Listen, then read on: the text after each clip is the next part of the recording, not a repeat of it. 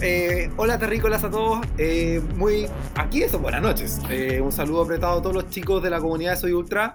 mi nombre es Tito Nazar y me gustan los ultras.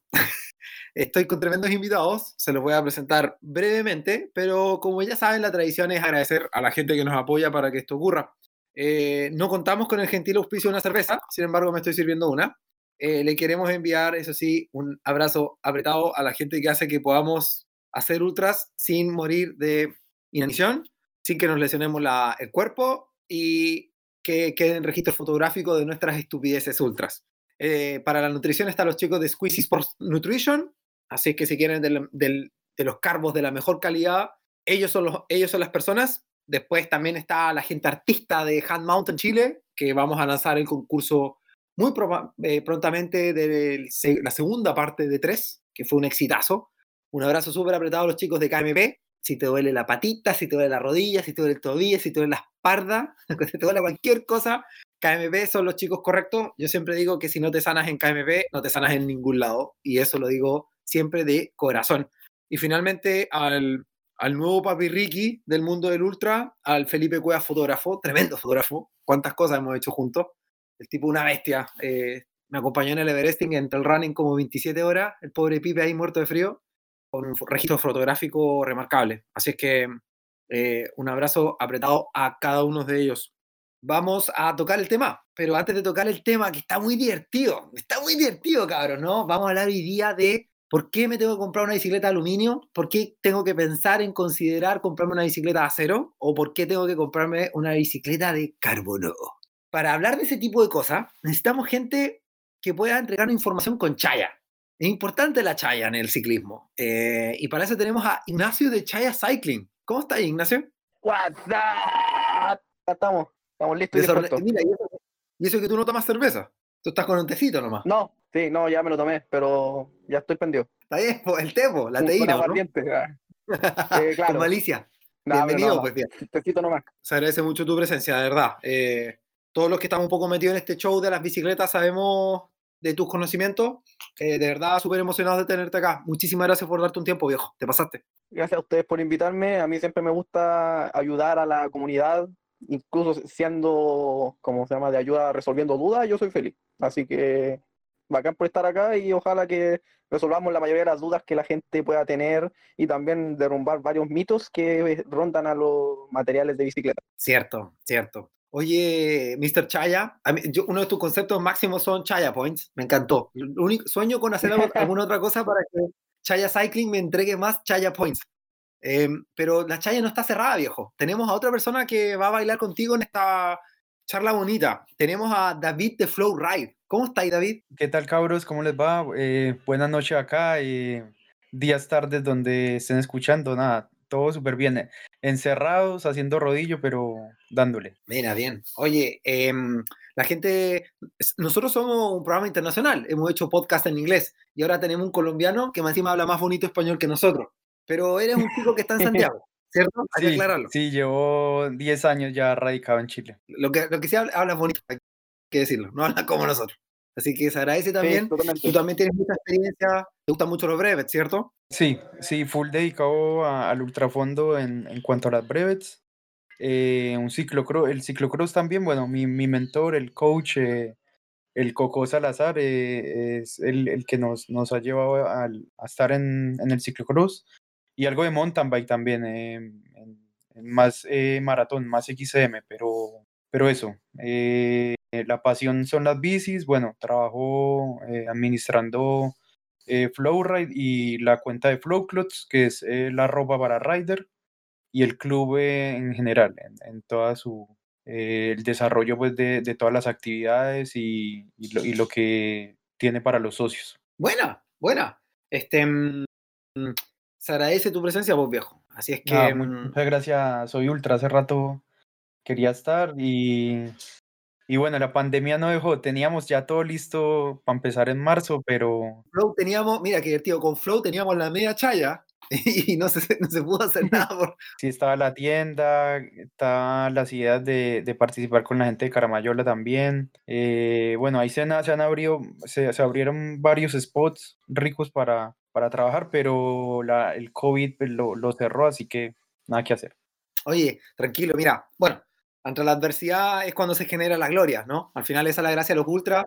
Estoy seguro que, bueno, espero volver a Santiago algún día y ahí vamos a hacer un podcast estúpido, no sé, separados de dos metros y vamos a andar y lo vamos a hacer sobre un rodillo, vamos a hacer una estupidez. Acuérdate, con Flow vamos a hacer algo bien Nada, estúpido. tú disfruta por el momento el sur. Nosotros acá. Sí, tengo que pasar los finales hasta que cierren de nuevo, así que.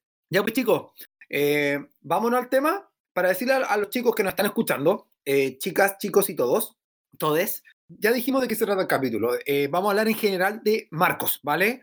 Marcos quizás podríamos hablar igual un poquito de ruedas. Ahí vamos a ir viendo si lo podemos cubrir todos los temas, eh, todos con precisión. Tampoco se, trata, chicos, antes de que comencemos, que nos pongamos súper científicos y nos pongamos tediosos, pero es importante que eh, caractericemos, acotemos y ordenemos eh, las componentes, ventajas y desventajas de cada material, ¿vale? Nosotros hicimos una pauta para tener un cierto orden, así que no se angustien, muchachos que, que nos están escuchando. Y vamos a partir, ¿qué les parece con el aluminio? Ignacio, eh, tú que eres, Cuéntame. digamos, ay, tú eres aquí eh, el hombre que lleva la cumbia. Eh, háblanos un poco del aluminio, dispáranos cosas, ilumínanos. Ya. Sí, mira, yo soy el doctor Chaya, como me mencionan de repente en algunos lados. Cuando me pongo más, más ñoño, me llaman doctor Chaya. Eh, bueno. Sí, mira, primero el aluminio eh, no se usa como aluminio solo, porque el aluminio es un elemento químico eh, que tiene el número 13 de número atómico en la tabla periódica. Entonces, ese metal no se usa exactamente en las aleaciones de bicicleta. En la bicicleta se usa siempre aliado a otros metales. Y por lo menos eh, en tipos de aleaciones de aluminio para bicicletas existen más que nada tres versiones, que son las más comunes que se pueden encontrar en la mayoría de las bicicletas de aluminio que están dando vuelta. La más común sería la del aluminio 6061, que es un número que tiene una codificación de no sé qué lado, bla, bla, bla, bla, bla, que tiene principalmente aluminio, magnesio, silicio y otras cosas más. Y el otro también que es conocido es el 7005, que también tiene otras propiedades, pero en verdad son bastante similares unos con otros. Y a diferencia del primer aluminio, el 6061 tiene aluminio y zinc y un par de otras cosas más. Y el tercer aluminio, que es más conocido como por ser de una gama un poquito más alta, es el scandium, que le llaman. No sé si alguna vez han escuchado del scandium por ahí. Muy poco, pero sí. Poco, poco. Ya, bueno, el scandium fue como un aluminio que en verdad nadie sabe qué es aluminio, pero es una aleación de aluminio con este material, con este metal. Eh, es como un aluminio poquito más resistente que el aluminio 661 o el 7005, y al ser más resistente se puede adelgazar un poquito más para hacerlo más liviano aún que el aluminio convencional. Entonces, al final, como esos tres tipos de aluminio son los más convencionales. Y ahí hay como pros y contras de cada uno. Pero... Exacto, pero eh, dijiste que un poquito más liviano porque es más delgado, pero no, sin, sé que tenemos que hablar de muchas cosas, pero me salta al tiro la duda. Eh, hay unas bielas, la, en el fondo cuando uno elige componente y se va por el carbono porque busca lo liviano, hay bielas que son de carbono, pero hay unas bielas que son de aluminio ultra liviano, ultra duras. ¿Qué onda con ese? ¿Qué onda con eso? ¿Sabemos un poco qué tipo de aluminio es ese con el que están trabajando ese tipo de componentes? ¿O ahí entra el, scandi sí. el escandio en esto? O? No, generalmente el escandio se encuentra en cuadros y en ruedas. Y también creo que en algunos otros componentes uh -huh. como T, manubrio y ese tipo de cosas como cockpit. Pero en bielas lo que más se usa es el aluminio 70-75, si no me equivoco, que es un aluminio súper duro, pero es muy difícil de soldar. De hecho, hace poco salió como un, una investigación donde pudieron soldar ese aluminio para bicicleta usando no sé qué tecnología con nanopartículas y cuarta cuestión rara. Pero como en las bielas, por ejemplo, no necesitáis soldar porque más que, más que nada lo mecanizáis para hacerle la forma. Entonces se le puede dar esa ultra fortaleza y ultra ligereza eh, que puede competir incluso con las pilas de carbono. Entonces es como otro material en verdad, otra aleación. Sí, que igual son demasiado caras, pero sí, es a considerar igual, ¿o no? Cuando uno ya quizás puede pagar carbono, sí, puede ejemplo, considerarlo. Claro, yo por ejemplo uso unas bielas rotor que también son súper livianas, a la par con unas bielas Ram Force más o menos, y además que se mencionan como una de las más rígidas del mercado. A mí me da lo mismo la rigidez, pero lo compré porque estaba barato y es bonito y listo. Pero existen esas cosas. es válido también, ¿no? A la hora de la, sí, pues, de la es más chayero que el otro. Su macha point. Sí, point. Bien dicho, bien dicho, David. Oye, eh, ¿Qué ventajas podríamos rescatar del aluminio? Mira, el aluminio es como lo, es como el Xiaomi del, de la bicicleta, porque el Xiaomi, que es la marca de celulares, se conoce como la mejor relación calidad-precio. Y aquí el aluminio también, como que el aluminio podía encontrar bicicletas muy baratas, eh, con buenos componentes incluso, y si te compráis solamente el cuadro, en pesos chilenos podía encontrar un cuadro desde las 50 lucas en adelante, ¿cachai? Entonces podía armarte algo muy económico con un cuadro de aluminio, a diferencia de otros materiales que eh, pueden ser mucho más caros y además te van dando otras ventajas como eh, además de más, menos peso, más rigidez, más aerodinámico, cuánta cosa más. Pero el aluminio por lo menos esa es como una de las grandes ventajas que tiene, que funciona súper bien para lo que es, para lo que cuesta y podía hacer prácticamente bicicletas de todo tipo con ese tipo de material. ¿Y qué otras ventajas que tiene? Que no sufre de corrosión en comparación, por ejemplo, al acero el acero tiene esa gran problemática de que en condiciones muy húmedas, por ejemplo en la playa, se te oxida y no hay mucho que hacer ahí. En cambio el aluminio te aguanta muy bien la, corrosión y de hecho el aluminio se oxida porque todos los metales se oxidan, pero el óxido de aluminio te cubre esa, el material en sí. Entonces no se te va a corroer por dentro y te va a caer un hoyo. Eso también es una de las muy buenas ventajas que tiene este material. Pero entonces estamos diciendo que esa corrosión no, daña el metal. Claro, como que le hace una capa protectora encima del cuadro. El óxido de aluminio es un óxido medio blanco que se queda encima del, cuadro y te protege de que se siga oxidando para adentro. Una cuestión medio rara, pero es como esa es la función que tiene el, óxido de aluminio. Así que es una buena opción, por ejemplo, para alguien que vive mucho en, condiciones de, no sé, un Villa en el mar, por ejemplo, con agua de Exacto. mar lo mejor sería ya una bicicleta de aluminio, ya de titanio, otras, otras cosas así. Pero es una buena opción para eso. A ver, y ok, eso es, eso es lo bueno del aluminio, pero el aluminio es tan bueno, ¿tiene alguna desventaja a rescatar?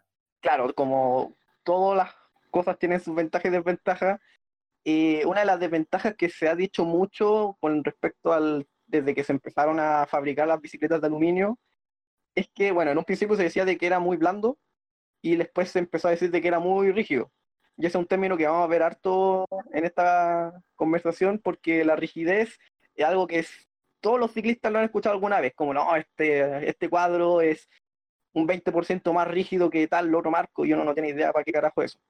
Tiene la mala fama ahora el aluminio de ser muy rígido. Entonces, por ejemplo, si tú te metes a una, un camino muy irregular, por ejemplo, con, no sé, adoquines, por ejemplo, o con gravilla chica, uno dice siempre de que el aluminio tiende a ser más duro para pedalear, como que transmite más las vibraciones hacia las muñecas, hacia las piernas y todos esos lados. Pero, si bien es cierto, eh, ahora igual se han ido modificando la geometría, los espesores de tubo y todas esas cosas que han hecho de que el aluminio sea un poquito más, eh, como que amortigua un poco más en comparación a, la, a las versiones anteriores. Entonces, como que es, pero se está modificando para que no sea tan así. Así que ahí puede ser como una desventaja eso. Si uno quiere una bicicleta que sea más blandita, por decirlo así, se prefiere ir por unos materiales como acero, carbón, titanio. Ya, pero estoy, estoy un poco desconcertado, porque en ruedas, por ejemplo, o sea, a ver, eh, cuando estuve, nos, Soy Ultra estuvimos haciendo cobertura de la Cross Andes, muchas personas estuvimos discutiendo el tema de ruedas de carbono y la inmensa mayoría de nosotros concordamos que el carbono no era buena mano porque el carbono transmite mucho más vibración que el aluminio y por eso yo, por ejemplo, le puse a mi bicicleta bicicletas de. bicicletas, ruedas de, de aluminio por eso, porque el carbono es tan rígido, transmite tanta vibración que me iba a quedar sin manos, ¿cachai? Entonces, ¿estoy entendiendo todo mal? Eh, mira, el carbono es una cosa muy especial. De hecho, después lo vamos a ver con más detalle. Pero el carbono, dependiendo de cómo oriente las fibras del, del carbono, que te da más eh, amortiguación o te da más rigidez. ¿Cachai? Entonces hay de las dos versiones. Hay una rueda muy rígida, paz de carbono, y hay otras que son muy, eh, como que flectan harto lateral, no, eh, en el sentido de la rueda, que te amortiguan un poco. Entonces ahí va dependiendo también del tipo de, fibras que tenga la rueda, la construcción y todas esas cosas. David, eh, pusiste ahí algo de mayor desgaste. ¿A qué te refieres con eso? Sí, el, la en, caminos, por ejemplo, no asfaltados, no sé, en caminos de gravel, en rock garden, eh, eh, al ser eh, este material más duro, cuando se siente al pedalear un poco más, más, duro, entonces tiende a exigir mucho más el cuerpo, entonces el, mayor gasto físico porque nosotros, nuestro cuerpo lo estamos adaptando a que amortigüe estas vibraciones y no el Claro. mismo material de la bicicleta, el cuadro. Pero esto más que nada ocurre en las partes de contacto de la bicicleta con el- la persona. Entonces eso la sería como más que nada en las muñecas, en las piernas, en el poto cuando te sentáis. Como esos puntos de apoyo son los que más sufren cuando la bicicleta es muy dura para pedalear. los hombros, sí. No, en la muñeca estoy de acuerdo. Oye, también te de nuevo desconcertado, porque pusiste otra cosa más en la pauta. Eh, supongo que fuiste tú, Ignacio. Difícil de reparar, reparar y soldar. Yo creo que es pan conmigo soldar aluminio. No, es muy difícil de soldar porque además de soldarlo necesitáis un tratamiento térmico para conservar la fuerza al menos del aluminio 60-61, que es el más común. El O sea, tú dices, espérate, ya es un eh, poquito complicado, pero luego de metal. soldarlo, ¿ah? Ya, o sea, tú dices que hay que templar el metal. Una vez hay que reparar la, la- la ruptura y encima templar el, el metal que está alrededor como para restituir todo. Claro. Sí, porque mira, el, el aluminio 6061 siempre viene con un apellido que se le llama T6. Ese T6 es un tratamiento térmico que se le da a cierta temperatura, bla, bla, bla, bla, bla, para que el aluminio no se eh, fatigue tan fácilmente, por decirlo así. Entonces, si pero espérate. una falla, cuenta, ¿Eh? cuenta. Dale, dale. Ah, es ya. que estáis diciendo la Eh, papita. Estoy consternado. Te interrumpí, perdón de nuevo. Pero mira, yo tengo un amigo, lo voy a tener que dejar en el anonimato, que hace poco rompió, no me sé nombre, puede ser la vaina, es el tubo que va, típico tubo que va hacia atrás, en la rueda trasera. Las de atrás, sí. el tipo vaina. vaina. ah, lo soldé. Ah, buena. Y viejo, lo, lo arregló en, en un día. Y chao. ¿Y qué me estás diciendo entonces? Si es aluminio de ese marca, un 6061, si no sufrió un tra- tratamiento térmico, ¿existe un grado de peligrosidad, por lo menos desde la teoría? Sí, probablemente falle nuevamente en esa parte, donde lo soldó. In nomine Patri, et Fili, Espíritu Santi. ¿Ah? Le voy a avisar apenas terminemos el podcast. Que no, que no sea en la montaña, por favor, que no sea en la montaña. Sí, pues Por ese eso. problemas del, del aluminio que, que no le tenía el tratamiento térmico, después como que se vuelve a fatigar en el mismo punto. Y de hecho, había una- unas bicicletas que se hacían en Chile antiguamente, que eran marca Minox, que eran unas bicicletas que se hacían de aluminio y se parecían mucho a las Cannondale de la época, porque tenían las soldaduras pulidas y todas esas cosas, pero que no tenían tratamiento térmico. ¿Y qué pasaba? Que después de con el uso se empezaban a fisurar en la soldadura o en algún otro lado y al final como que no eran muy confiables por eso mismo. Wow. Ya, buenísimo. Em, no sé, ¿algo más que agregar, chicos? No, eh, ¿quieren- sobre el aluminio? Eh, Sí, el último punto de las desventajas que le puse acá es que no tiene límite de fatiga. Eso puede haberse escuchado como no es una ventaja de una desventaja, si no se no límite de fatiga es porque no se fatiga, pero no, al final no es eso. El significado de este límite de fatiga es que, o sea, la definición así de, de libro es un esfuerzo fluctuante máximo que puede soportar un material durante un número infinito de ciclos. Entonces, ¿qué significa esto? Que el aluminio, como no tiene ese límite, después de tantos ciclos se puede estresar, se puede fracturar en algún lado. Entonces, por ejemplo, si lo comparamos con otros metales como el titanio y el acero, esos sí tienen un límite. Entonces, todo lo que las fuerzas debajo de ese límite de- que tiene pueden hacer infinitos ciclos sin que se fatigue. No sé si se entiende más o menos. creo que más o menos, sí, en el fondo, el otro límite de fatiga está diciendo que en el fondo el material es, no sé si virtualmente eterno. Eh, claro, el titanio y el acero, por ejemplo, si es las fuerzas que le haces o los ciclos de fuerzas que le hace ese material están debajo de ese límite, no sé, o pongámosle no sé cuántos eh, pascales de, de presión, no va a afectar a la del cuadro. Pero el aluminio no tiene ese límite, entonces a pesar de que hagas pocos, poca fuerza, eh, puede terminar fatigando el cuadro eh, de aluminio. Entonces eso es como una de las desventajas que tiene este material. Y por eso también, que es la cosa que vamos a hablar después, generalmente las marcas eh, tienen garantías de por vida para cuadros de este estilo. Porque Eres un genio. los ciclos son tantos, claro, los ciclos son tantos de que ellos te eh, garantizan de que en tu vida no te va a fallar. No sé cuántos ciclos serán, pero en el uso que le das tú a la bicicleta normalmente no te va a fallar. Probablemente después para el segundo usuario, que sea tu nieto, tu hijo, lo que sea, ahí ya va a empezar a fallar. Que no es menor decir eso, chicos. Podríamos mencionarlo sobre las garantías. Generalmente las garantías te cubren, pero al primer dueño. Et- ah, no sé si han notado mucho eso. Eh, te dicen garantía de por vida, pero no te dicen, en la letra, en la letra chica dice a ti, al primer comprador. Al segundo y al tercero que se pudran. sí, así mismo. Oye, pero entonces, mira, para cerrar con el tema del el aluminio, yo cuando era más niño una vez, de hecho, también rompí una, un vástago de rueda trasera de moto de cross y la mandamos a soldar. No sé qué aluminio sería, pero ¿saben de alguien que pueda soldar un aluminio en Santiago de Chile, por lo menos? Por último, para que la gente que estamos en el sur podamos mandar un barco para el norte y estemos un poco más tranquilos. ¿Saben de alguien que digan, hey, ese tipo es el hombre, ese tipo es la mujer, ese, esa tipa sabe soldar bien, llévenlo ahí. ¿Saben de alguien? Mira, yo sé de un tipo que siempre publica cosas en Facebook que se apoda en, en la misma página de Facebook Rhino Cycles, como Rino de rinoceronte. Y él he visto que trabaja en aluminio, en acero y no sé en qué otro material, pero al menos he visto trabajo en aluminio como reparando alguna soldadura y cosas. No sé si le hará el tratamiento térmico que tiene antes, pero por ejemplo el aluminio 705 no necesita ese tratamiento térmico, así que probablemente sea más fácil de reparar que el otro. Y el, hoy en día, la- el- por casualidad, ¿alguien sabe cuál es el aluminio que más se estila en el mercado? Porque cuando yo conocí los marcos de aluminio al principio eran del, del 70. El otro no, no, no, no existía tanto en el mercado, no sé ahora. Yo al menos siempre he visto de 60-61 y algunas excepciones son del 70-05. Así que yo creo que la mayoría de los que se ven en las calles y en todos lados son el 60-61 y algunos pocos también he visto de Scandium. No sé, por ejemplo, Salsa, Kona fabrican de Scandium y hay algunos dando vuelta por ahí, pero son los menos. Ya, eso, eh, ya, bueno. Mira, interesante saber igual. Se agradece que, que digáis marca. Oye, hablemos un poco entonces, de hecho, de, la, de las carbon, de las... eh, ya, ok, hablamos, ah, supongo que hablamos de la reina madre de los, de los cuadros hoy en día, porque al final también es más accesible para, para la mayoría de nosotros. Pero está el carbono, que es quizá lo que muchos de nosotros también soñamos. Eh, ¿Qué diablo es un marco de carbono? ¿Qué es el carbono? Mira, el carbono, también como dije con el aluminio, el carbono es un elemento químico que es el más importante de la vida. Pero en particular en las bicicletas se usa eh, la fibra de carbono, que son muchos átomos de carbono entrelazados entre sí que pueden formar una- unos filamentos y eso es lo que después se puede usar para fabricar los cuadros de carbono. La eh, a ver, ¿qué otra cosa más?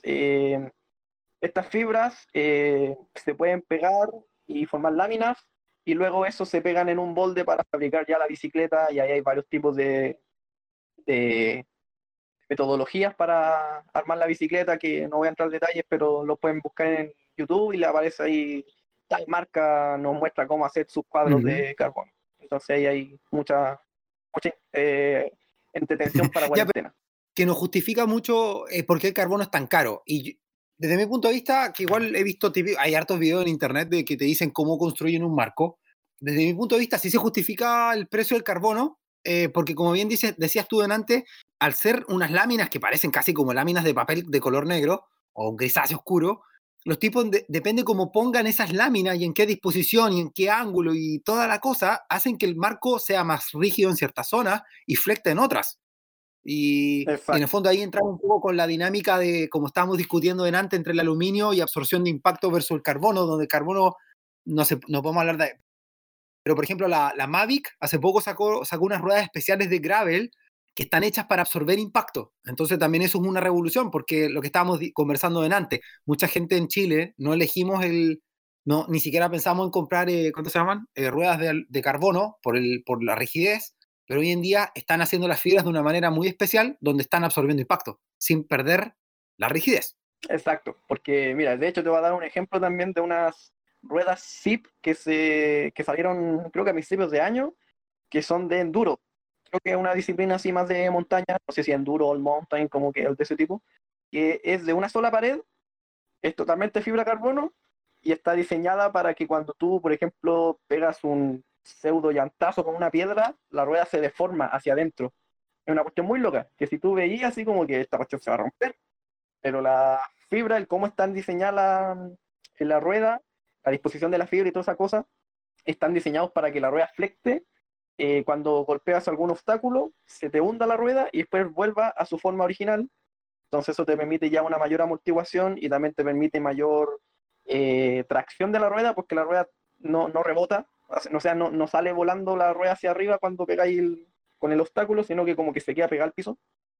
Y también tiene una flexión lateral porque como el tobillo, eh, no sé si tú cachai cómo funciona el tobillo, de que si pisas una piedra de lado, el tobillo se te gira para poder apoyar bien el pie. Lo mismo pasa con esa rueda. Que se deforma como un lado, por ejemplo, y el otro te queda donde está y te permite pasar entre medio los obstáculos.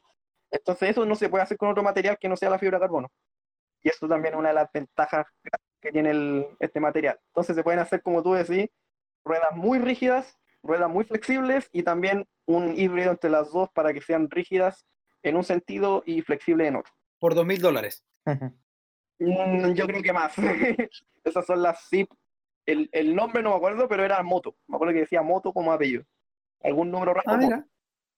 David, ¿tú tienes ruedas de carbono o eres full aluminio? Eh, sí, ando con una DT Swiss ¿En tu rutera? En la CX, en la Foundry. Wow. ¿Y, Y- se nota? pero no hay- Y cre- ¿Hay sí, creo que tengo unas Reynolds, no sé si serán de carbono, que van a salir a la venta dentro de poco. eh, también, eh, no las he probado, sí, pero en la CX eh, andamos con DT Swiss. Wow. Oye, em, en el carbono existe el concepto High Modulus. Eh, de hecho, yo lo conocí cuando compré mi, primera, mi primer marco de carbono.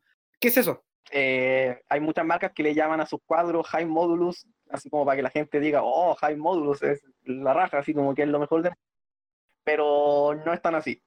El, por ejemplo, eh, te puedo dar un ejemplo de comparación del High Modulus con el Low Modulus, que por ejemplo un fideo eh, 5 es una, como un filamento de carbono de High Modulus y un elástico, una banda elástico es un Low Modulus. El filamento High Modulus eh, es mucho más frágil, porque si tú lo doblas un poco, se rompe. Entonces se usa para ciertas cosas en particular. Y el low modulus se usa también para otras cosas en particular del cuadro. Entonces al final la bicicleta o el cuadro la horquilla tiene una mezcla de unos con otros. ¿Cachai? Pero eso es como el como derrumbar el mito de que ah, high modulus es lo mejor. No, porque si tú haces una bicicleta de high modulus carbon, puede ser muy rígida, muy eh, resistente a todo, pero si es que la, le, le hacía un poco de fuerza lateral, por ejemplo, eh, se rompe como el fideo. ¿Cachai? Entonces aguanta mucha fuerza en cierto, pero del otro, frágil. Buena. Em, carbono, ¿cuáles son las ventajas? Uh, mira, las principales son peso y customización del, de los forma de los tubos que se pueden hacer. En el peso, al final, es lo más liviano que se puede encontrar hoy en día eh, como material de cuadros. Voy a encontrar cuadros de, no sé, pues 700, 800 gramos más o menos, así como los más livianos. eh, en comparación, por ejemplo, a un cuadro de aluminio, que lo más liviano que podría encontrar como de fábrica serían como un kilo, más o menos. Entonces podéis quitarle como 300 gramos más o menos solamente con cuadro de carbono. Eh, y también, como mencioné, se puede hacer prácticamente cualquier forma con, esta, con este material. Por ejemplo, los tubos aerodinámicos que se están viendo mucho ahora en bicicletas de ruta, de triatlón, son muy difíciles de hacer en algún me- metal, en cualquier metal, porque necesitas ya como eh, prensas para apretar los tubos, eh, tiende a fatigarse el material, entonces el carbono te permite hacer todas esas formas eh, complejas eh, sin perder fuerza, rigidez y todas esas cosas. Y también, por ejemplo, eh, las cajas de motor, donde va lo- el volante, también se tiende a hacer en la fibra de carbono mucho más como grandes. Eh, se están también ensanchando, tienen más material y todo eso permite de que sea mucho más rígido el, el pedalier, como le llaman los españoles, para cuando tú pongas fuerza al pedalear, esa parte no flecte, porque al final es como una de las más importantes para transmitir la, la fuerza del pedaleo hacia avanzar. Y eso en materiales como el acero, aluminio, no se puede hacer porque tenéis solamente tubos, que van embutidos o Claro. soldados ahí. Entonces también es como una de las cosas importantes que tiene este material. Y también, como mencionábamos en un principio, dependiendo de la orientación de las fibras, se pueden hacer bicicletas muy rígidas, muy eh, flexibles lateralmente, o sea, lateralmente, en, en- ¿cómo se llama? Eh, que te absorba los baches o cosas así. Y además la resina que se utiliza para pegar las fibras tiende también como a, a minorar las vibraciones del camino, como que es una propiedad inherente de la resina y también que te ayuda, a, por ejemplo, para adoquines y ese tipo de cosas. Y eso- todas esas Oye, cosas como que se pueden hacer con esto. Qué bueno, no, pero se agradece mucho esa información porque ya, igual los invitamos a los chicos que vean video en internet si les place, pero claro, estas láminas que yo escribía burdamente como eh, de gris oscuro que parecen de papel, son, juntas, son unidas entre sí por una resina. Entonces, de eso, de eso es lo que estaba eh, hablando el Ignacio.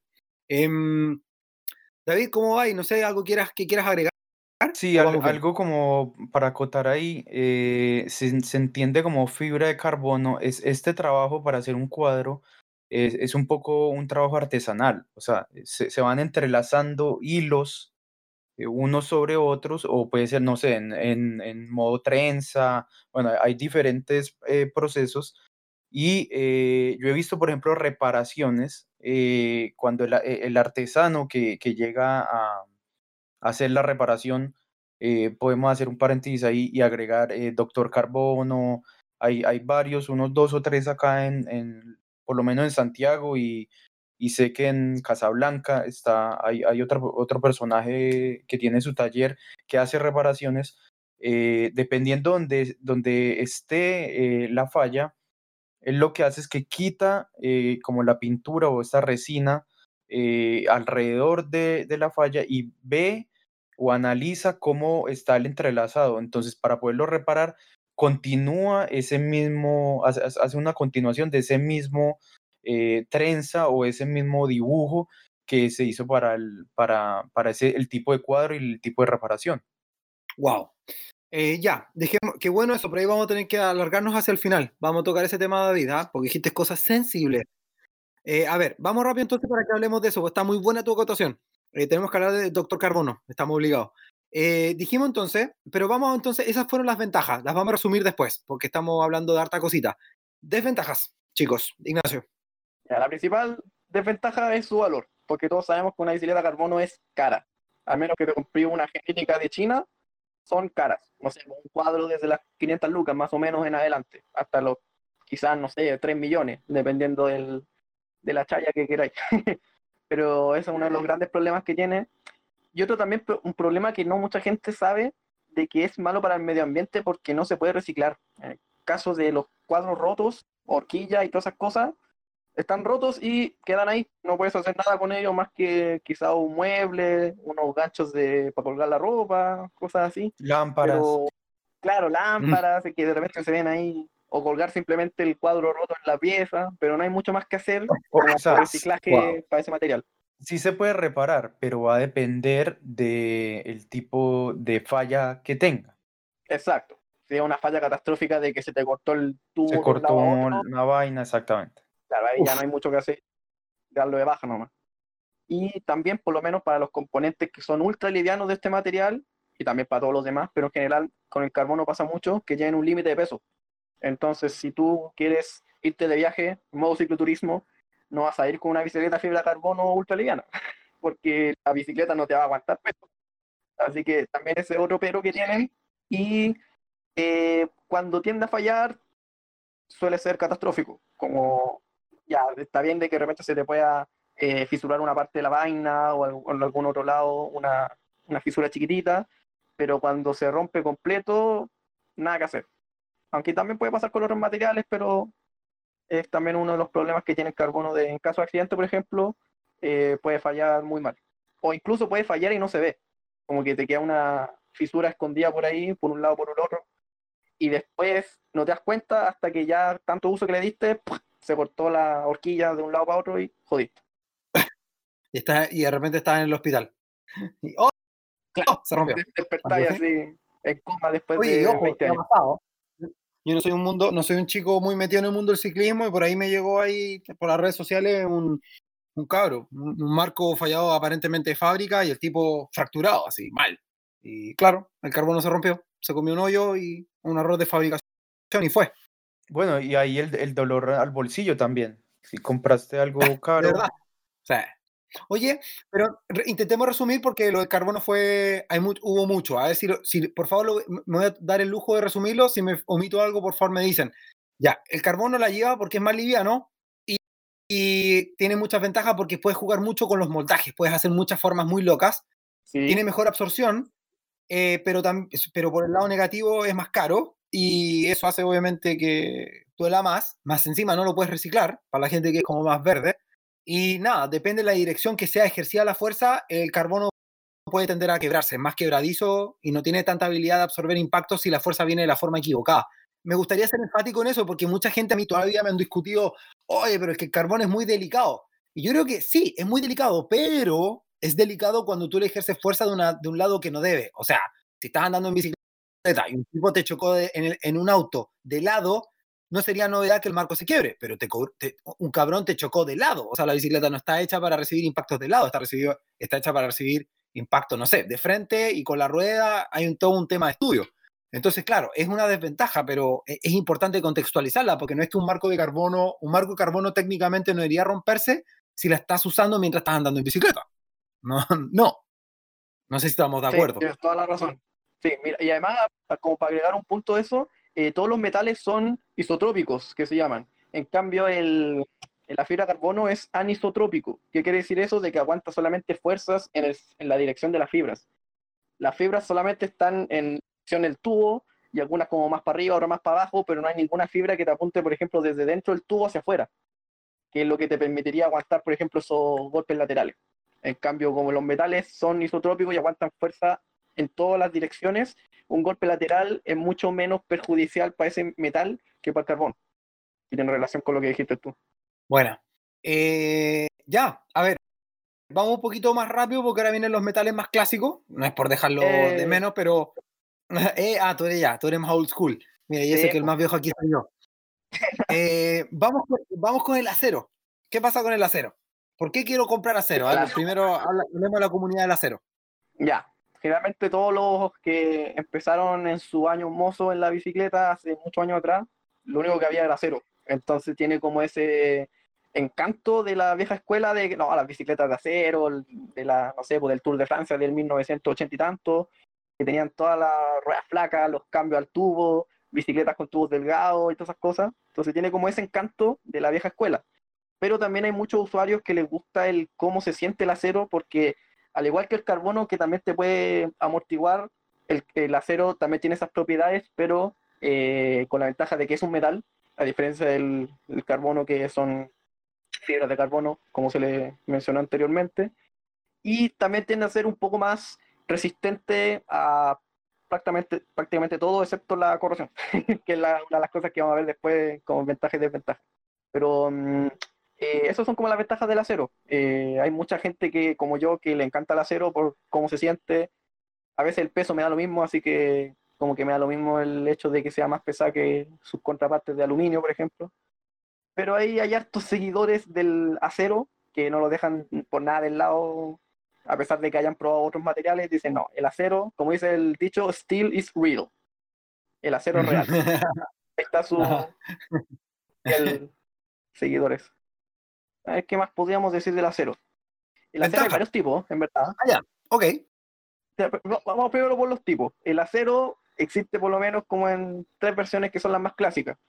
El acero convencional, que se le llama High Ten, o a fierro reja, que le llaman también, con las típicas bicicletas de supermercado que pesan, no sé, el puro cuadro 3 kilos, que el acero más básico. Está ya después la versión más cuica, por decirlo así, que es la versión del Chromoly, que es un acero, igual que el High Ten, pero que tiene aleación con cromo y molibdeno, por eso se le llama cromoly, cromo molibdeno. Y el número, como el apellido que le ponen, es el 4130, que es eh, específico para ese tipo de aleación con esos materiales y con tal porcentaje de cada uno. Ese es como el más común dentro de los de gama alta, por decirlo así. Y también hay otras aleaciones más raras, por ejemplo, como Columbus, que tiene una aleación que viene con niobio, que es también un metal medio raro. Eh, la bicicleta que tengo yo con Reynolds 853 eh, tiene también otros metales raros, que no es cromoly, sino que es otra aleación, que le pusieron su propio nombre. Y también hay otros que son manganeso moly, bla, bla, bla, bla. Wow, sí. Y todos esos tienen sus propias como ventajas y desventajas pero ya es hilar muy fino. Y luego el tercer eh, importante eh, agrupación de acero es el acero inoxidable, que ya es como lo más chayero que voy a encontrar en acero. Así como, incluso podría decirse que más que el titanio. Tiene mejores propiedades, no se oxida, entonces ahí ya está como en, otro, en otra liga. Como que está los chayeros y están ellos. ¿Cachai? ya. ok. ya, pero ¿y las ventajas de tu del acero? En general, porque por lo que vemos, podemos jugar mucho, pero eh, por, quizás vamos a tener que estar obligados a hacer un capítulo de acero entonces, pero generalicemos si Claro. podemos, de sus ventajas. Sí. Mira, generalmente las de gama baja son más económicas que las de aluminio. Las bicicletas de supermercado, por ejemplo, son las más baratas que hay a encontrar en el mundo. Entonces, en ese caso son las más económicas si queréis comprar lo que sea para ir a comprar pan. Las gamas más altas son más caras, así que ya no es una ventaja, pero que te dan una, una mejor absorción del camino, por ejemplo, que el aluminio. Además de que eh, son más fáciles de reparar. Ahí ya son dos ventajas que tienen esto, este material y eh, también son más resistentes y más rígidas que el aluminio, por ejemplo, que es también como la competencia directa. Después voy a mostrar un par de, o mencionar un par de datos también, así como números, para que la gente compare números con uno y otro. Esa es la gran ventaja de ese material. Y las desventajas, que es la que ya he mencionado también, la corrosión, que si no lo tratas bien, o por ejemplo si no lo proteges con pintura, ni lo proteges por dentro con algún antióxido, se te empieza a corroer y después la vida útil se empieza a minorar del- de este metal. Y la otra desventaja es el peso. Tienden a ser siempre más pesadas que las de aluminio, que las de titanio, que las de carbono, salvo excepción obviamente porque hay, en todas hay excepciones, pero en general como siempre son más pesadas de la, toda la variedad que hay acá de materiales. Bueno, em, ya, bueno, al final quizás les vamos a preguntar un poco, a ver si lo podemos resumir, pero em, sobre qué bicicleta, según el ciclista, debería elegir qué material. Pero a ver si mencionamos brevemente el titanio, porque el titanio igual también es otra liga, entiéndase. Yo en Chile no conozco a nadie que tenga titanio. Eh, pero en fin, ¿ustedes sí conocen? Yo, yo, yo tengo una, po. Ah, tú tienes una. como cinco bicicletas. ¡Buen bueno! ¡Buen bueno! Ya. David, ¿tú, tenés, ¿tú tienes titanio quizá o no? No, yo tengo carbono. Hasta ahí me llegó la vida. Buena. Eh, ya, entonces, hablemos entonces un poquito de titanio, porque es una consideración.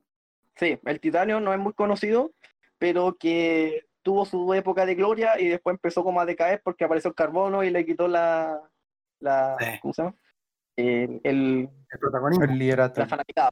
el, el protagonismo. Eh, como el meme de los Simpsons cuando aparece la, la, la- ¿cómo se llama? La oveja y después aparece una oveja más chica y después otra más chica, ya algo así, como que sale de acá. Claro. Y, bueno, el titanio, al igual que todos los otros metales, no es titanio solo, sino que es una aleación de titanio con dos elementos más. Esos dos elementos más son aluminio y vanadio. El titanio por sí solo no tiene las propiedades suficientemente buenas para hacer un marco de bicicleta, entonces se tiene que aliar con estos dos metales. Eh, y esto es lo que da ya a los dos tipos de titanio que existen, que son el 3AL 2,5B y 6AL 4D. Eso lo que quiere decir es el porcentaje que tiene de cada metal. Entonces el 3AL tiene 3% de aluminio y el 2,5B es 2,5% de vanadio. Todo eso en el mismo... Y el otro en el 6,4 es lo mismo. 6 de uno y 4 del otro. Eh, no existe más variedad en verdad porque esos son como los que tienen sus mejores propiedades. Las ventajas que tiene este metal Ujú. es que es tan o más cómodo para pedalear que el acero, que es lo que hemos hablado como de la rigidez, de que se sienten menos la- las vibraciones del camino, por ejemplo. Y como es tan cómodo como el acero, también tiene la ventaja de que es más liviano que este. Entonces ahí como que está ahí eh, ganando la ventaja del acero, pero por ejemplo con el bajo peso del aluminio. Entonces ahí está ahí ya llegando como a, una, a un punto medio entre uno y otro.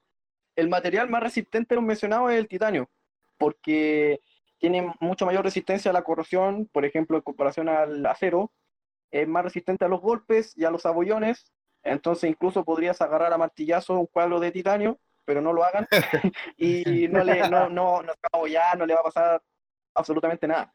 Entonces, si tú querías un cuadro o una bicicleta en general que te dure para toda la vida, generalmente el titanio y o el acero son lo que es como seguir de cabeza, tirarse de cabeza contra eso. Y también la ventaja que tiene el titanio en comparación al acero, por ejemplo, que es mucho más liviano. Entonces puedes conseguir cuadros o bicicleta entera más livianas que el acero y que sean tan o más eh, durables que este mismo.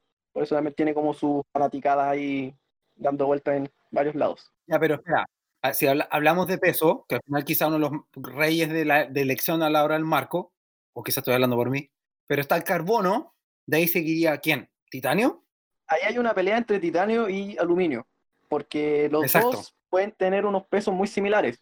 Yo, por ejemplo, mi cuadro de titanio pesa como un kilo seis y los cuadros de aluminio también están como dentro de ese peso y ya los que son ultra livianos, que están como cerca del kilo, ya son otra liga, pero también ocurre de que hay cuadros de titanio que están cerca del kilo, ¿cachai? Entonces ya depende eso del, del espesor del tubo, de la marca que lo fabrica y todas esas cosas. Pero así como en peso andan muy similares, pero el titanio te da la ventaja de que es más rígido y es más resistente a todo. Y más caro también, que es una de las desventajas que podemos mencionar. Y es una desventaja. eh, entonces, ¿es, ¿es el costo una desventaja? Porque es tan caro como un carbono, eh, la, toda la mano de obra que requiere para fabricar un cuadro de titanio es súper cara. Tenéis que soldarlo en ausencia de oxígeno, con gas inerte dando vueltas por todos lados. Eh, si entra oxígeno en alguna soldadura, se debilita y al final como que no sirve mucho ese cuadro. El carbono también tiene su complejidad porque es prácticamente a mano. El titanio también es a mano, pero eso como que es el porqué de los valores de uno y otro. En comparación al aluminio, por ejemplo, que es más fácil de soldar propiamente tal, pero también necesita una, una maquinaria especial que lo usan los chinos cuando lo sueldan, y también le hace su tratamiento térmico. Pero en cambio el, el titanio tiene esa dificultad de que es muy difícil de, de soldar y también de darle forma a los tubos, como son tan duros, cómo dobláis un tubo para hacer las vainas, por ejemplo. Todo eso tiene su... También otra ventaja que tiene, el- no sé si han visto los cuadros de titanio, a fierro pelado, que el color que tiene es maravilloso. A mí me encanta el color que Increíble. tienen los Sí, de titanio, que Plateado, titanio. y es una de las razones por las que, que solamente que. Claro. David, ¿algo que agregar? Sí, hay eh, un constructor especializado chileno, eh, se llama Tazara Bikes.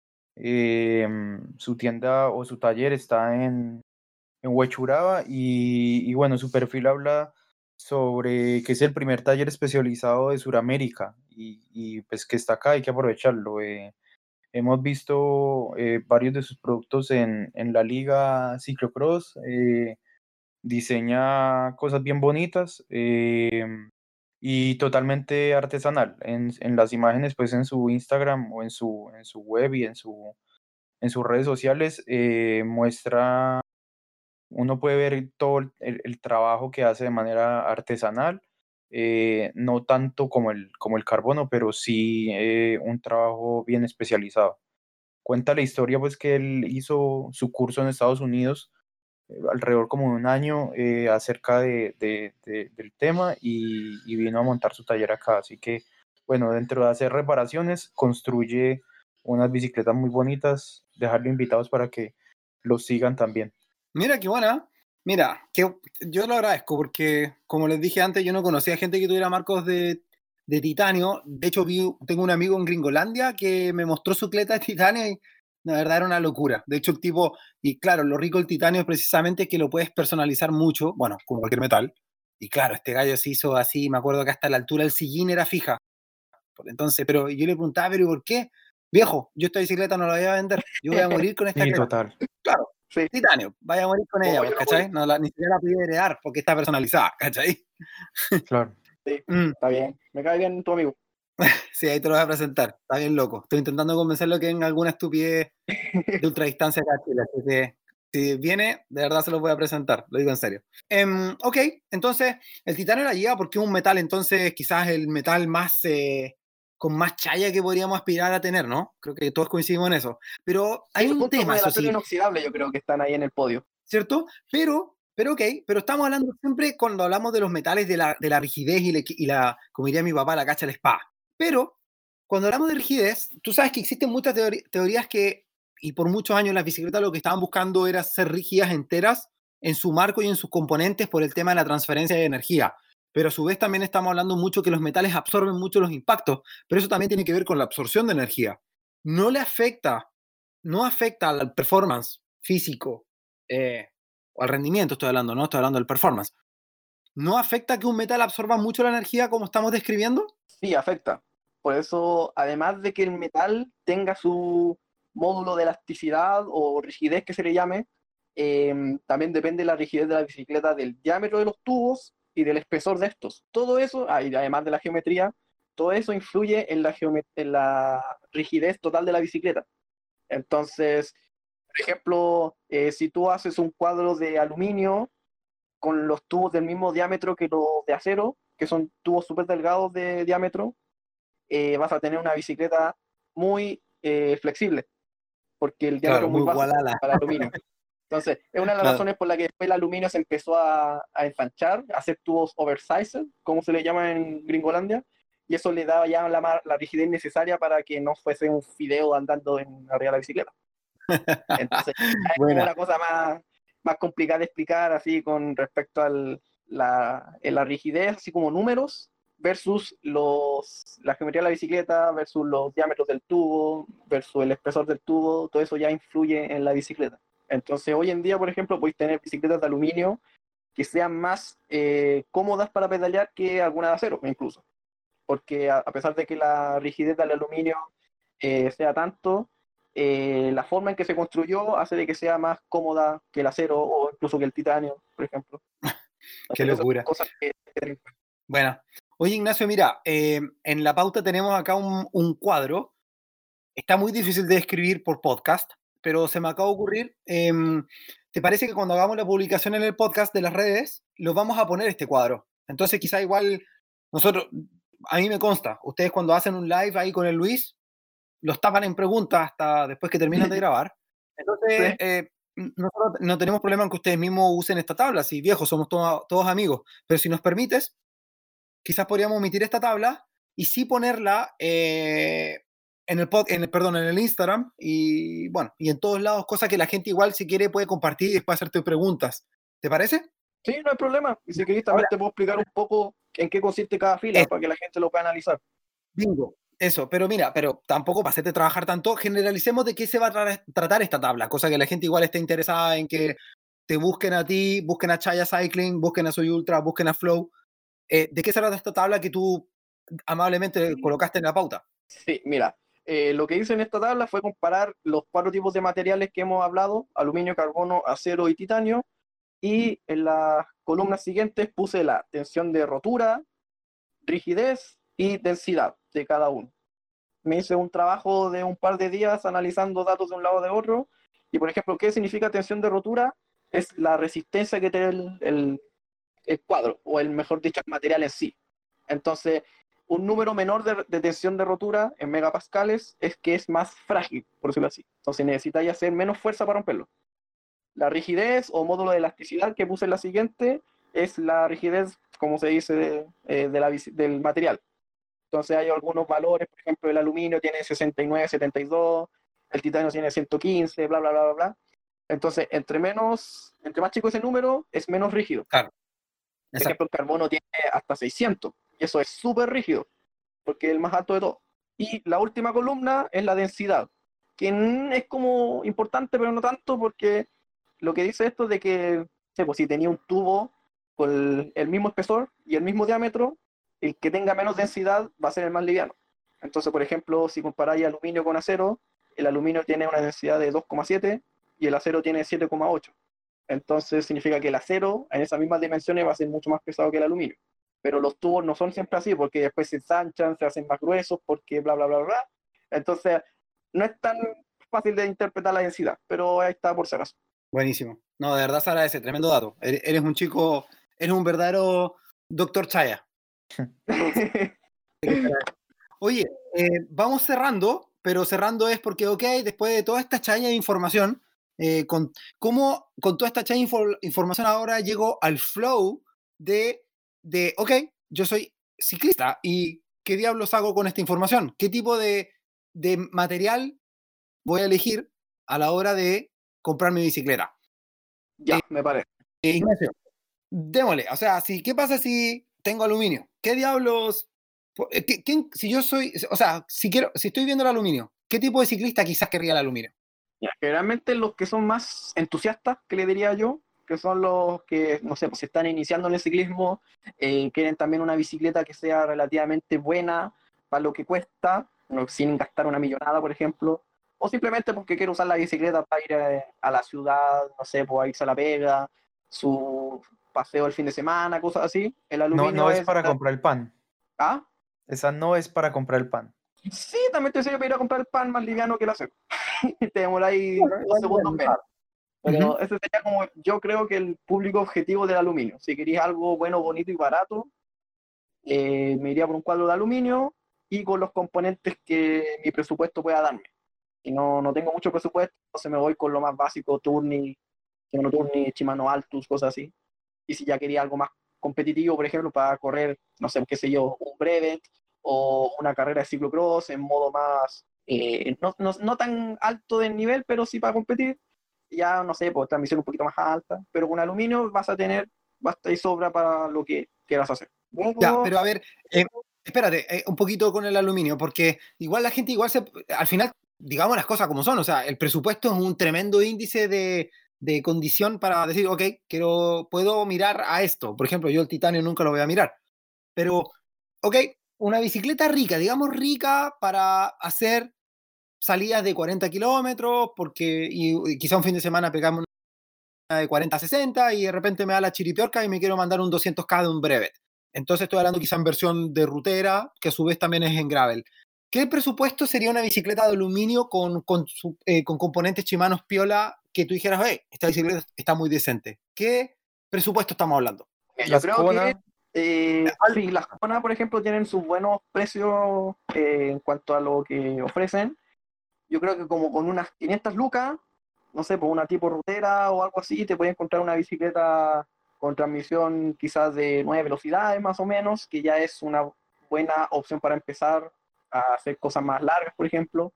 No recomendaría para ese tipo de usuarios que quieran hacer breves, por ejemplo, una transmisión muy básica, como Shimano Turni, porque se te desajusta rápido, eh, igual es pesadita, no funciona tan bien, pero ya con 9 velocidades está entrando en un terreno más de como de mejores prestaciones y muy similares a las de gama más alta. Es solamente que son más pesadas, cosas así. David, ¿estáis de acuerdo? Porque, ojo, no tienes por qué estar de acuerdo. Es, legítimo discrepar. Mira, con respecto a, ruta o ciclocross o, o, gravel, eh, las, las Kona funcionan muy bien. Eh, un presupuesto entre 500 a 700 mil pesos eh, nuevo. Eh, se puede encontrar con Tiagra 2x10 y con una muy buena relación. Eh, tienes para jugar y, hacer muchas cosas, eh, tanto en ciudad y afuera. larga distancia, algo de gravel, dependiendo del ancho de neuma que tenga. o si le pones neuma liso y, y la necesitas para la ciudad, para ir al trabajo, para el desplazamiento normal, totalmente ese, sería el presupuesto a recomendar. Con respecto, por ejemplo, a mountain bike, eh, la última BMC que salió que es muy económica, 12 velocidades en aluminio, 900 mil pesos. Eh, también, eh, pues nuevo, estamos hablando de nuevo, 1 por 12 con 50 atrás, 32 adelante, es una muy buena opción. Increíble. Eh, eso, eso sería eh, buenos componentes, es RAM. Bueno. Nada mal, ¿eh? Ok, eso es aluminio. ¿Quién quiere carbono? ¿Quién es el, más o menos el perfil del carbono? Yo no.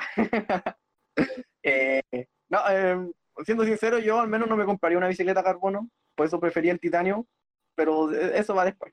Pero, ¿quién querría una bicicleta carbono? Ya los que quieren sacar lo, máximo de sí, los que ya quieran competir de una manera más, eh, ¿cómo decirlo así?, más competitiva, aunque suene obvio, eh, a un nivel más alto. Em, por ejemplo, si es que alguien quiere hacer ultrafondo, ese peso eh, que te ahorras en comparación a otros materiales se agradece. Eh, ¿Qué otra cosa más también se agradece? la aerodinámica que te puede otorgar el carbono también te puede ayudar mucho en largas distancias, como los brevets, como, no sé, por algunas carreras de gravel, por ejemplo, que, están haciéndose en, o sea, hacían mejor dicho porque ahora no se hace nada. Y de hecho salió una bicicleta que era, de, era, ¿cómo se llama? La, no me acuerdo el modelo. Ah, la 3T, 3T Exploro, que era una gravel aerodinámica. O sea, a este nivel estamos llegando con el carbono. Ya se están haciendo gravel aerodinámica, que viene después, las graves con suspensión. Ah, no, eso ya existe. Eh, sí. Pero ese sería como el público objetivo más que nada de los de carbono, los que quieran sacar el mayor provecho de su bicicleta con el menor peso posible y o aerodinámica y o que tengan mucha plata. si alguien simplemente Sí, quiere gastar su plata porque quiere una bicicleta pica, se va con carbono y la usa para lo que quiera. Si quiere ir a, a irse a la pega en bicicleta de carbono, es cosa de él. Pero para eso necesitáis plata. Claro, va, va mucho más, eh, eh, va hacia un camino como uno, el público objetivo es más el deportista de alto rendimiento o, o el, el- el más competitivo. Eh, eh, precios y, y con respecto a marcas, si continuamos sobre la misma línea, eh, bueno, no sé, Salsa tiene 2 millones, Fondry están 3, BMS están 7. Creo que Specialized sacó una, la famosa Diverge, que es de Gravel. Creo que la Diverge con Shimano 105 puede ser que esté como en un millón ocho, o estoy inventando. Por ahí, sí, en 2, 1.8, 2. Ahí hay un ruteras de carbono con 105, millón 6, eh, Scott, Cannondale. ¿Qué más podrías encontrar? No, pero por ahí está, creo que estamos de acuerdo. En el fondo, si el presupuesto está, si tu presupuesto es como de un millón, entiendas, en carbono. Porque generalmente, el el carbono generalmente viene con componentes 105 y para arriba. Eh, bueno, yo hablo siempre de rutera y, y gravel. No, MTB no, no puedo aportar. No es mi mundo ya. Pero generalmente si uno tiene un millón dos, un millón, un millón dos, un millón tres, ya puede aspirar definitivamente a adquirir una de carbono. Por uno, no sé, un poquito menos de 10 kilos. Así es que ese es más o menos el perfil de presupuesto, siempre hablando de, de una bicicleta nueva, 0 kilómetros. Y de ahí, bueno, al infinito, una carbono puede llegar hasta los... Generalmente las bicicletas comerciales tope de gama, eh, no sé, en Sí, rutera con están en los de 8 gama. millones. Sí. Tienda al infinito, ya ahí para gama alta. Pero 8 millones. Solamente 8 millones cuando vienen con cambio electrónico, llantas, filetes de carbono, porque eso también es importante decir, o sea, como estamos diciendo, depende de cómo trabaje el carbono, es también qué tan caras las bicicletas. Por eso también en el fondo está el carbono chino, que es súper barato, es porque la forma en que se trabaja es el resultado que vas a obtener. Pero obviamente cuando compras un carbono, no sé, hecho en Suiza o hecho en Estados Unidos o hecho, diseñado por, por los gringos, obviamente el resultado es distinto y se nota. Yo también, yo he comprado cosas por AliExpress de carbono y súper desilusionante por ahora. Claro. Y, y aprovechando ese tema del carbono chino, no es que el carbono sea malo hecho en China, sino que el problema es de que lo que se vende desde AliExpress, por ejemplo, no tiene sus controles de calidad, que las marcas sí le hacen. Entonces, por ejemplo, una marca te puede mandar a hacer a la misma empresa que te está vendiendo la cuestión china directa, se lo mandan a hacer a ellos, pero los controles de calidad después te exigen ciertas normas, así como no tiene que resistir tanta fuerza, tantos ciclos, bla, bla, bla, bla, bla, y si no los cumplen, no se venden. En cambio, por eso- compráis tú directo, los hacen y te los venden después, ¿cachai? Por eso tan barato. Puede salir Por, muy bueno. por eso sube el, exacto, por eso el precio de la marca sube el precio. eh, Scott y eh, Canon del Specialized pues hacen esas pruebas y por eso incrementa su precio. Sí, estoy de acuerdo. Pero y sí, estamos hablando de de un, un presupuesto de 2 millones en adelante. En, en este momento en el mercado vas a encontrar eh, una bicicleta con buenos componentes eh, y, y que sea para lo, lo que necesitas, como, como lo hablamos, el tema del, del alto rendimiento eh, va por ahí. Acero, cabros. ¿Quién quiere acero? ¿Quién podría perfilarse en el, en el acero? Yo, yo quiero. Mira, yo por lo menos en opinión, opinión personal, el acero es como el- la clásica elección para los cicloturistas, que le encanta viajar, recorrer el mundo en bicicleta, cargarle hasta a la mamá en la parrilla y irse de viaje, porque como las ventajas que mencioné anteriormente, eh, aguantan más peso, eh, son fáciles de reparar en caso de falla, eh, no sé, por la bicicleta de acero, por ejemplo, la podéis tirar al piso y no se va a romper por eso. Entonces, excepto por la transmisión que de repente se le pueda doblar la pata y cosas así. Pero es la opción predilecta para los cicloturistas y también para los bikepackers, que también es un tipo de cicloturismo, pero más liviano y más eh, off-road, como para meterse más a sendero y cosas así. Ellos siempre tienden a preferir el acero por sobre el aluminio, por sobre el carbono, bla, bla, bla. Y también muchos graveleros les encanta el acero por la, la, la calidad del, del pedaleo que te otorga. Como es un poquito más blandito para usar en terreno irregular, eh, se siente más rico que, por ejemplo, el aluminio, que en condiciones similares tiende a ser un poquito más duro. Y también para quien quiera una bicicleta para siempre. Onda, que quiera comprarse una bicicleta y usarla hasta cuando esté abuelito. De hecho, la mayoría de las bicicletas antiguas que se ven son todas de acero, porque duran mucho, si están bien cuidadas. A ese público es como el objetivo del acero. Bueno, bueno. Pre- precios, en, en precios de acero no, Ah, no, no cacho, Buen punto, perdón, acero. no manejo, no. todo. Ya, pero, pero mira, hagamos una comparativa. En el fondo dijimos, ya, estamos hab- hablando que aluminio costaba X, carbono costaba X más, acero con los mismos componentes, hablemos de un acero 105, eh, más o menos desde qué punto más o menos Mira. estamos hablando. Por ejemplo, Cromoli básico, una bicicleta de Cromoli con transmisión 105, podría encontrarla quizás por el millón, yo diría, si abuelo pájaro. Si es una gama más alta, por ejemplo, la, la ciclocross que tengo yo, la All City Macho King, el puro cuadro sale como un palo, comprarlo afuera. Es porque la tubería es gama alta, Reynolds 853 y toda la cuestión. Entonces, eso hace de que suba mucho el precio para los que son de tubería muy chayeras. Pero la que es la convencional, como la que usa Surly, la que usa Salsa, que es tubería Cromoli 4130, puedes encontrarlas como más o menos desde esos precios, desde un millón, millón y medio, por ahí. Sí, por ahí. Bueno, recordé ahí la, la, la Foundry de Landrew, pero bueno, esa viene con una transmisión Ultra Chaya Force tres y medio. Eh, es, es alto ya, ya su costo, pero es Chromoly y, No, pues y de Chaya. titanio. ¿Sí? Sí, de titanio, la ¿La Foundry de titanio. Ah, yo pensé que era Bueno, ahí hay otro, ahí hay otro dueño de una bicicleta de titanio. Ya. Ahí ya sabemos entonces cuánto, de cuánta plata estamos hablando, pero igual le puso Force. Pero bien. Sí. Ya. Y titanio, hablando de titanio, aprovechando el vuelo. Yo, por ejemplo, la que he usado yo principalmente son acero y titanio. En un principio tenía la bicicleta de acero con, con tubería Reynolds 853, la Or City, y luego me quise pasar a titanio porque, además de que me gustaba mucho el, el look que tiene el material y su bajo peso, es una bicicleta que me iba a durar también para toda la vida, o eso pretendo. Entonces, por lo menos en mi caso, quise una de titanio por esas cosas que también es súper exótico, eh, como que tiendo a preferir cosas más o menos exóticas en mi bicicleta, más que una cosa, no sé, por una de carbono que voy a encontrar en cualquier tienda de bicicleta. Ah, yo prefiero algo un poquito más personalizado, por decirlo así. Entonces yo quise irme por titanio por esas razones. Y como mencioné también anteriormente, el material es uno de los más chayeros que voy a encontrar. no sé si sea una buena razón esa, pero para los que quieran una bicicleta para toda la vida y más a eso, y más que eso, el titanio es una excelente opción sin ser tan pesado como el acero, por ejemplo. Hablamos un poquito del concepto de garantía de por vida. Lo, lo habíamos guardado para quizá más para el final, pero ¿algo que queremos agregar con respecto a eso o creemos que fue abordado? Eh, no, ya hablamos bas- bastante de eso. O sea, solamente podemos agregar de que eh, es solamente para la... Si es que viene con alguna falla de fábrica, el cuadro, la horquilla o lo que sea. Además de que es para el primer dueño, si es que, por ejemplo, falló en alguna soldadura, que cosa que es de fábrica, no es por uso, ya eh, involucra la garantía de por vida del cuadro. Pero si es, por ejemplo, una falla de que usaste el tubo muy, muy de afuera, el tubo del asiento muy afuera, y se te rompió justo ahí, ahí ya no, nada que hacer. Ese fue problema de uso y no de fábrica.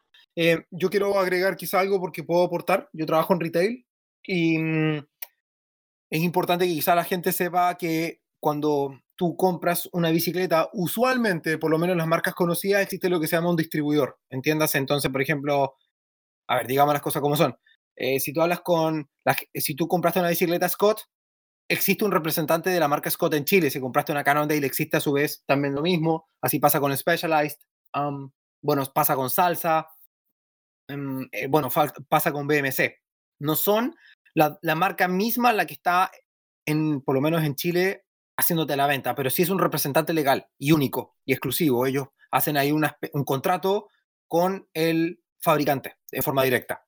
Entonces, les digo esto porque cuando ustedes tienen que reclamar una garantía, la garantía se eh, hay un canal de, de- de- de- apelación y eso es contactar al, al representante de la marca. Por ejemplo, yo tuve una falla con unos zapatos y contacté al representante y hay que decirlo, en Chile el servicio por venta es un desastre en general.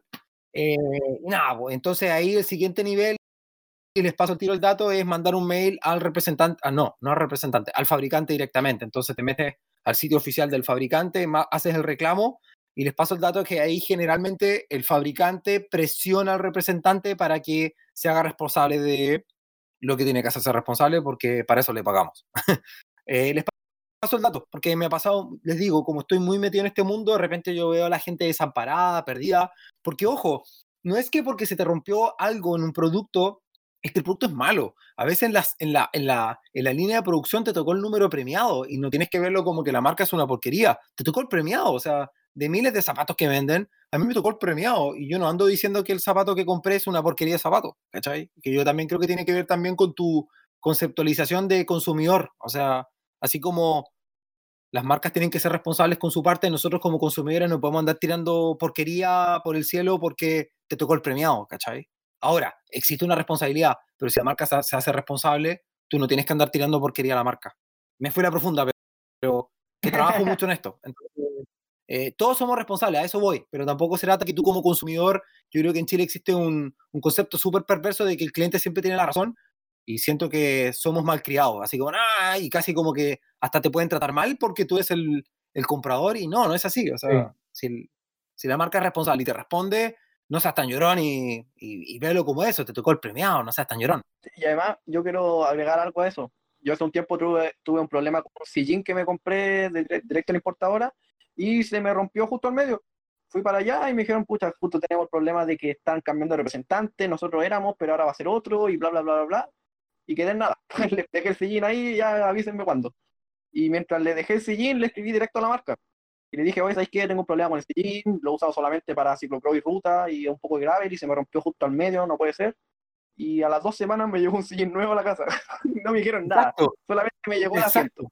Yo como, es que es un ah, tema cultural también que bueno que lo estamos hablando porque es un tema cultural. En Chile yo creo que también existe mucho la cultura de la desconfianza. Digo, no, este gallo, el sillín quizás. Y nada, en el fondo, el, gringo, el extranjero, no, entiende que si tú dejas a un cliente contento, ese cliente te, eh, vuelve a comprar. Entonces, todos tenemos que cooperar un poco en este, este cambio de, de, mentalidad. O sea, tenemos razón como consumidores y, las, y también las empresas tienen deberes. Eh, pero tampoco se trata que el consumidor sea abusivo. En el fondo, tiene que también ser honesto y, y si el producto fue usado de la forma correcta y se rompió, obviamente tienes todo el derecho del mundo. Pero, en fin, quería comentar eso porque a veces uno queda muy desamparado como consumidor en Chile.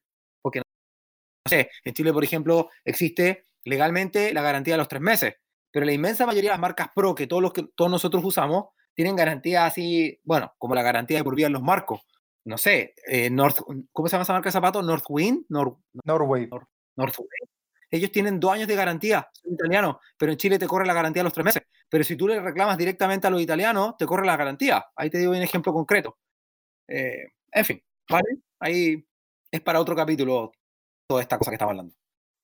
Eh, me fui a la profunda. Oye, hablemos rápidamente de ruedas. Eh, carbono versus aluminio. mencionado un poco más o menos como un resumen sobre el asunto de las ruedas de carbono y aluminio. Que tú me decías de que las de carbono iban a ser muy rígidas, pero al final no están así sino que depende del modelo de la rueda y cómo están orientadas las fibras y todas esas cosas. Pero, por ejemplo, de las ventajas que se pueden mencionar de la fibra de carbono en las ruedas es que son más livianas, eh, salvo excepciones, pero generalmente las ruedas de carbono pueden hacerse con un perfil más alto, que hay que decirlo, a la mayoría les gustan los perfiles altos porque sean bonitas, no es porque sean más aerodinámicas ni una cuestión más, sino porque son bonitas. Eh, pues, claro, más Claro, y que suene harto la cuestión atrás, que suene más fuerte. A mí me carga eso, pero bueno, eh, la otra ventaja también es que al ser más altas de perfil, se pueden hacer más aerodinámicas y sin tener tanto peso adicional como, por ejemplo, si haces una rueda de aluminio con esas características. Ahí tiende a ser mucho más pesada. También se pueden obtener ruedas que son más rígidas lateralmente, eh, que eso te permite eh, tener más explosividad. Por ejemplo, si tú te paráis los pedales y le ponís, bueno, así, no sé, mil watts, ta, ta, ta, ta, vas a sentir que la rueda no se va a doblar tanto como una rueda más, por ejemplo, de aluminio, gama más baja. Eso también es una buena eh, cualidad que tiene este material. Y eh, desventaja que puede tener este, además del costo de que son muy caras, es que, por ejemplo, si tú usas frenos de llanta como herraduras, el, la fibra carbono frena muy mal con esos frenos. Ese es uno de los grandes problemas que ha tenido esa, ese material hay gente que, o sea, hay marcas que le han puesto la pista de frenado de aluminio, pero le suma peso. Hay otros que le hacen como un texturizado para que frene mejor, con unos, unas gomas especiales, pero igual nunca son tan buenas como las de aluminio convencionales. Pero con el freno de disco eso ya como se está quedando en el olvido. Así que la única desventaja que se podría encontrar sería más que nada el, el costo, porque son muy caras, no sé, pues, sobre un palo más o menos el par de ruedas. Eso eh, duele harto el, al bolsillo. Sería como eso más que nada como la desventaja que podría tener el carbono. Todo lo demás son buenas maravillas, dependiendo de lo que buscas. Si buscas algo muy rígido, lo tienes. Si buscas algo que sea más, eh, que amortigue un poquito más, lo tienes también. Bueno. No sé si quería agregar algo más, eh, David. Pues ahí no, no, he, no, he, no he como usado mucho. em, eh, en, en- con referente a marcas eh, que, que tengamos en la tienda, eh, DT Swiss y, y Zip. eh, pero claro, lo que, lo que decía Ignacio de referente al frenado, por ejemplo, para las ruteras, eh, cuando se calientan mucho, eh, se tiende como a roncear y ahí se dañan y la reparación es imposible. Hemos visto varios casos de eso. El compuesto del patín también es especial. Eh, pero bueno, ahora viene a resolver el tema, el freno de disco y, pues ya con eso se puede salvar la rueda, digámoslo así. Eh, un golpe en seco también puede llegar a, a- a dañarlas. eh, y en aluminio pues no, no he usado o, o he tenido pues muy, muy pocas. No ha usado aluminio, cacha ese nivel, solo carbono. Así es, así es. Qué buena. Eh, ¿Quién como ya, es? yo, buena. No, yo no tengo mucho que agregar. Tengo aluminio y. Es que tengo un muy buen aluminio y tengo un muy decente carbono. Y no sé. A mí yo a veces siento que igual uno se vuelve loco con el consumismo y no sé, yo la Sí. verdad la siento bastante igual. O sea, no, no, no gano, De no hecho, gano- yo- más rápido por, por la bicicleta, la verdad, en general. Sí, de hecho, ahora mencionar algo del aluminio, em, como ventajas que puedan tener, que en algunos casos pueden ser más livianas que las de carbono, pero en esos casos tiende a ser con un perfil mucho más bajo. No es un perfil Claro, alto de delgada, 50 exactamente. milímetros, sino que es un perfil chiquitito que te permite una rueda más liviana que la de carbono. Son como eso. Eh, son más, mucho más económicas que las de aluminio, o sea, que las de carbono. Entonces puedes encontrar un par de, de llantas o ruedas de aluminio ricas a un mucho más menor precio que las de carbono. No sé, pues unas llantas, por ejemplo, eh, las que tengo yo, unas Easton, puta, saldrán como sus 100 lucas cada una, eh, una afuera, eso sí, y ya con eso tengo un par de ruedas de un kilo y medio, y eso para mí es muy bueno. Así como que más, menos que eso ya es ponerle más chaya. Es chaya, porque Entonces- piensa que unas, buenas ruedas de carbono están casi en los 1400 gramos. Ya si le pones si una rueda muy cara, vas a llegar a los 1300, no vas a bajar mucho más. Sí, eso mismo. Entonces ahí ya estáis como en el límite de qué tan livianos se pueden hacer. Y yo logré ese peso gracias más que nada, al- además de la llanta, a unos rayos que le compré que eran unos de T-Swiss, los más livianos que hay. Los, Ah, yo también los tengo, ¿De los compré, los? Aerolite. Sí. sí, algunas creo de. Aerolite. Entonces ya con Sí. eso le reduje caleta el peso en comparación a rayos normales. Entonces ya si quería una rueda muy rica y liviana, lo mejor es, no sé, pues armáis unas con llantas de aluminio ricas, rayos ricos y una masa, ojalá también rica, de T-Swiss, eh, qué sé yo, Hope, Hop, una marca así de renombre. Y otras Buena. cosas más. Oye, eh, yo Mira, quería agregar más quizá. que. Ah, sí, No. dime. Dale nomás. Estás inspirado, dale Ah, nomás, bueno. dale. si es que pegáis un llantazo con las de aluminio, tienes la posibilidad de que puedes volver a la forma la parte que se te dobló. Con algún caimán o pico de oro, se puede, así como por lo menos para pasar eh, piola y que no sufra tanto. Y yo lo he claro, hecho pero también. ya se vuelve, ya se vuelve una rueda de paseo, ya no, no puede hacer Claro, lo mismo se, que estaba se- haciendo. se pone más frágil el material ahí porque el aluminio Tipo, no le una gusta volver a la fractura. original. Mm. Pero, por ejemplo, en comparación al carbono, el carbono, si tú le pegas un llantazo, no se te dobla, se te va a romper Mm. parte, se Sí, te va a fisurar, se y ahí ya no hay mucho que hacer. Así como también con comparación. Ya pues cabros, em, yo como dato rosa, eh, creo que, bueno, eh, es quizás muy arrogante lo que voy a decir, pero me, me voy a tirar a la piscina. Em, creo hoy, para la gente que está rayando con el carbono, yo descarté el carbono, como les decía, porque hay muy pocas ruedas que, eh, ¿cómo decirlo? En su descripción digan que hacen una muy buena absorción de impacto. Em, pero encontré una que de hecho es la primera rueda de Mavic pensada para gravilla y está pensada Está- ellos dicen, aseveran que absorbe impacto y el modelo se llama All Road Pro Carbon SL. El problema es que cuánto costarán esos dos, tener un parcito de esos pastelitos Claro. y hasta donde sé creo que todavía no medio, llegan a. Chile. Yo creo, deben estar por el palo y medio. Y bueno, después está la, la ZIP, la que dijiste que acaban de salir mucho, le están tirando harta chaya, la 303, la Firecrest Tubeless Disc Brake. Esa también deben estar también en el palo 600, palo 700. Esas están muy pensadas para gravel, eh, tienen mucho el toque de, de, de absorción y bueno, la, encima la ZIP viene por lo menos con garantía de por vida, no sé con la, la Mavic. Pero bueno, aparece que el futuro es que eh, por lo menos con la rueda, el carbono promete harto.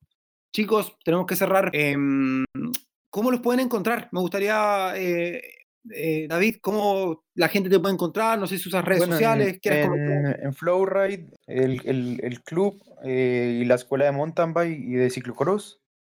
Tenemos varias actividades en la semana, pero pues por la pandemia no se desarrollan.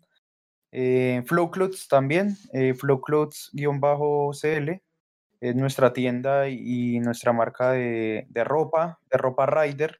Eh, y ahora tenemos el nuevo lanzamiento del nuevo producto Flow Beer por ah, Cerro de Chena, una chelita ahí que desarrollamos eh, con los amigos de Cerro de Chena, con el Chama, y nos dejaron pues desarrollar una etiqueta y, y viene pues como el lanzamiento para el Día del Padre y junto con la ropa. Bueno, eh, bacán, bacán, bacán. Eh, Ignacio, eh, doctor Chaya, ¿cómo te ubica la eh, gente? Sí, mira, tengo por lo menos dos redes sociales que son Facebook e Instagram. La que más uso le doy es de Instagram, que es arroba chaya-cycling, como de ciclismo en inglés. Y en Facebook es el mismo nombre, pero lo buscáis ahí en el buscador Chaya Cycling y aparece. Es un logo morado con unas letras, todo bonito. Siempre, siempre morado. Chaya con Claro, con doble L, no con Y. Bien chayero. Sí, pues morado uno de los colores más chayeros que encuentro yo junto con el, el rosado, el, el cian. Totalmente. No puedo estar más de acuerdo. Morado y rosado la este, buena cabro. Hoy, este, mm, nada, estuvo tremenda la conversación para variar. Cada vez que hacemos un, un episodio de bicicleta, nos pasamos de largo los tiempos, pero es inevitable, ¿no? como digo yo, la pornografía de bicicleta es perversa, así es que mm, pero está, estuvo muy divertida la conversación. Yo creo que estamos todos de acuerdo que es un temón, ¿no? Siempre ahí la gente opina y uno queda más mareado si carbono, aluminio, siempre la cuestión es carbono, aluminio al final. Y claro, y el lujo de la gente que le gusta más los metales más nobles. Eh, de verdad se agradece mucho su tiempo, chicos, se han pasado. Eh, un abrazo muy fuerte. Eh, nosotros por Gracias nuestro a ti lado... también por, por invitarnos, fue muy entretenido toda la conversación, se pasó bien yo no tomo, así que no puedo embriagarme con ustedes, lo siento, pero en el corazón ahí lo, lo estoy Está embriagado en el corazón.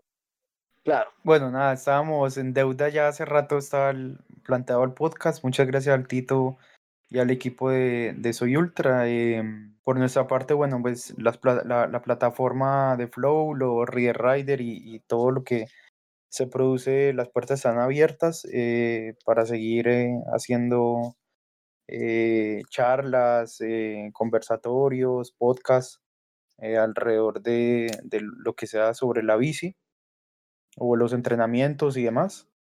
Así que nada, muchas gracias por, por todo. Al Chaya también, que siempre he prestado ahí para pa hablar y, y, y, conversar acerca de, de varios temas. ellos también tienen su, su web ahí con el crepotasio y hacen su, sus charlas también son muy entretenidas y enseñan, eh, sí. y eso se agradece.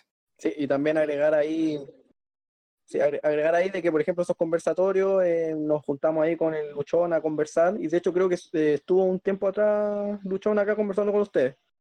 Sí, mm, creo que siempre. De, de, rodillos, según recuerdo. Sí, sí. sí. Ah, bueno, Ahora grabó otro más, de hecho va a salir al aire antes de este capítulo, de este episodio. Ah, ya, bueno. Bueno, pero con él, por ejemplo, hacemos esos conversatorios. El, este domingo 31 hay otro conversatorio donde vamos a responder preguntas. La gente pregunta cosas de bicicleta, le respondemos. Y en Chile Cycling, por ejemplo, lo que más, eh, además de, de responder consultas y dar información, también vendemos hartas cosas. Generalmente estamos más que nada metidos en el mundo del gravel, ciclocross, bikepacking. Entonces hay hartas cosas como opciones de neumáticos, eh, manubrios con apertura, masas con dínamo, cosas que de repente no se encuentran en cualquier lado, pero nosotros las traemos a pedido o si no las tenemos en stock por si le interesa ahí armarse o enchular su bicicleta con más chaya. Buena, Caro. Eh, nada, muchísimas gracias. Nosotros para terminar, a, Soy Ultra también nos pueden encontrar. Eh, le estamos dando harto al Instagram, creemos que es el futuro. Eh, arroba soy-ultra. En Facebook también nos pueden pillar como soyultra.com. Y el mail, somos súper amigos del mail. Eh, aprovechamos de agradecer a la gente que nos ha hecho comentarios. Mucha gente como que nos escucha y nos escriben por el WhatsApp. Y se toma en cuenta, de verdad se agradece mucho. Eh, info arroba soyultra.com y nos pueden escuchar en todos lados, creo ya, con el tema de los podcasts. Estamos en Apple Podcast, Spotify, Overcast, Google Podcast, ya no sabemos dónde estamos, estamos verdad en todos lados. Y le enviamos siempre para terminar el capítulo un abrazo a Román Mutón, porque él es el sonidista. Él ha estado inventando siempre una depuración absoluta de cómo van las cosas. Y es que este capítulo es bien pionero porque ya va a ser un capítulo con un nivel de sonido un poco más elevado. Así es que un abrazo también a la Adrián Gambetta, a la Paula Castelvecchio. Y gracias a toda la comunidad. Un abrazo a todos. Muchas gracias. Gracias. Saludos, nos vemos. Que vaya bien. Muchas gracias.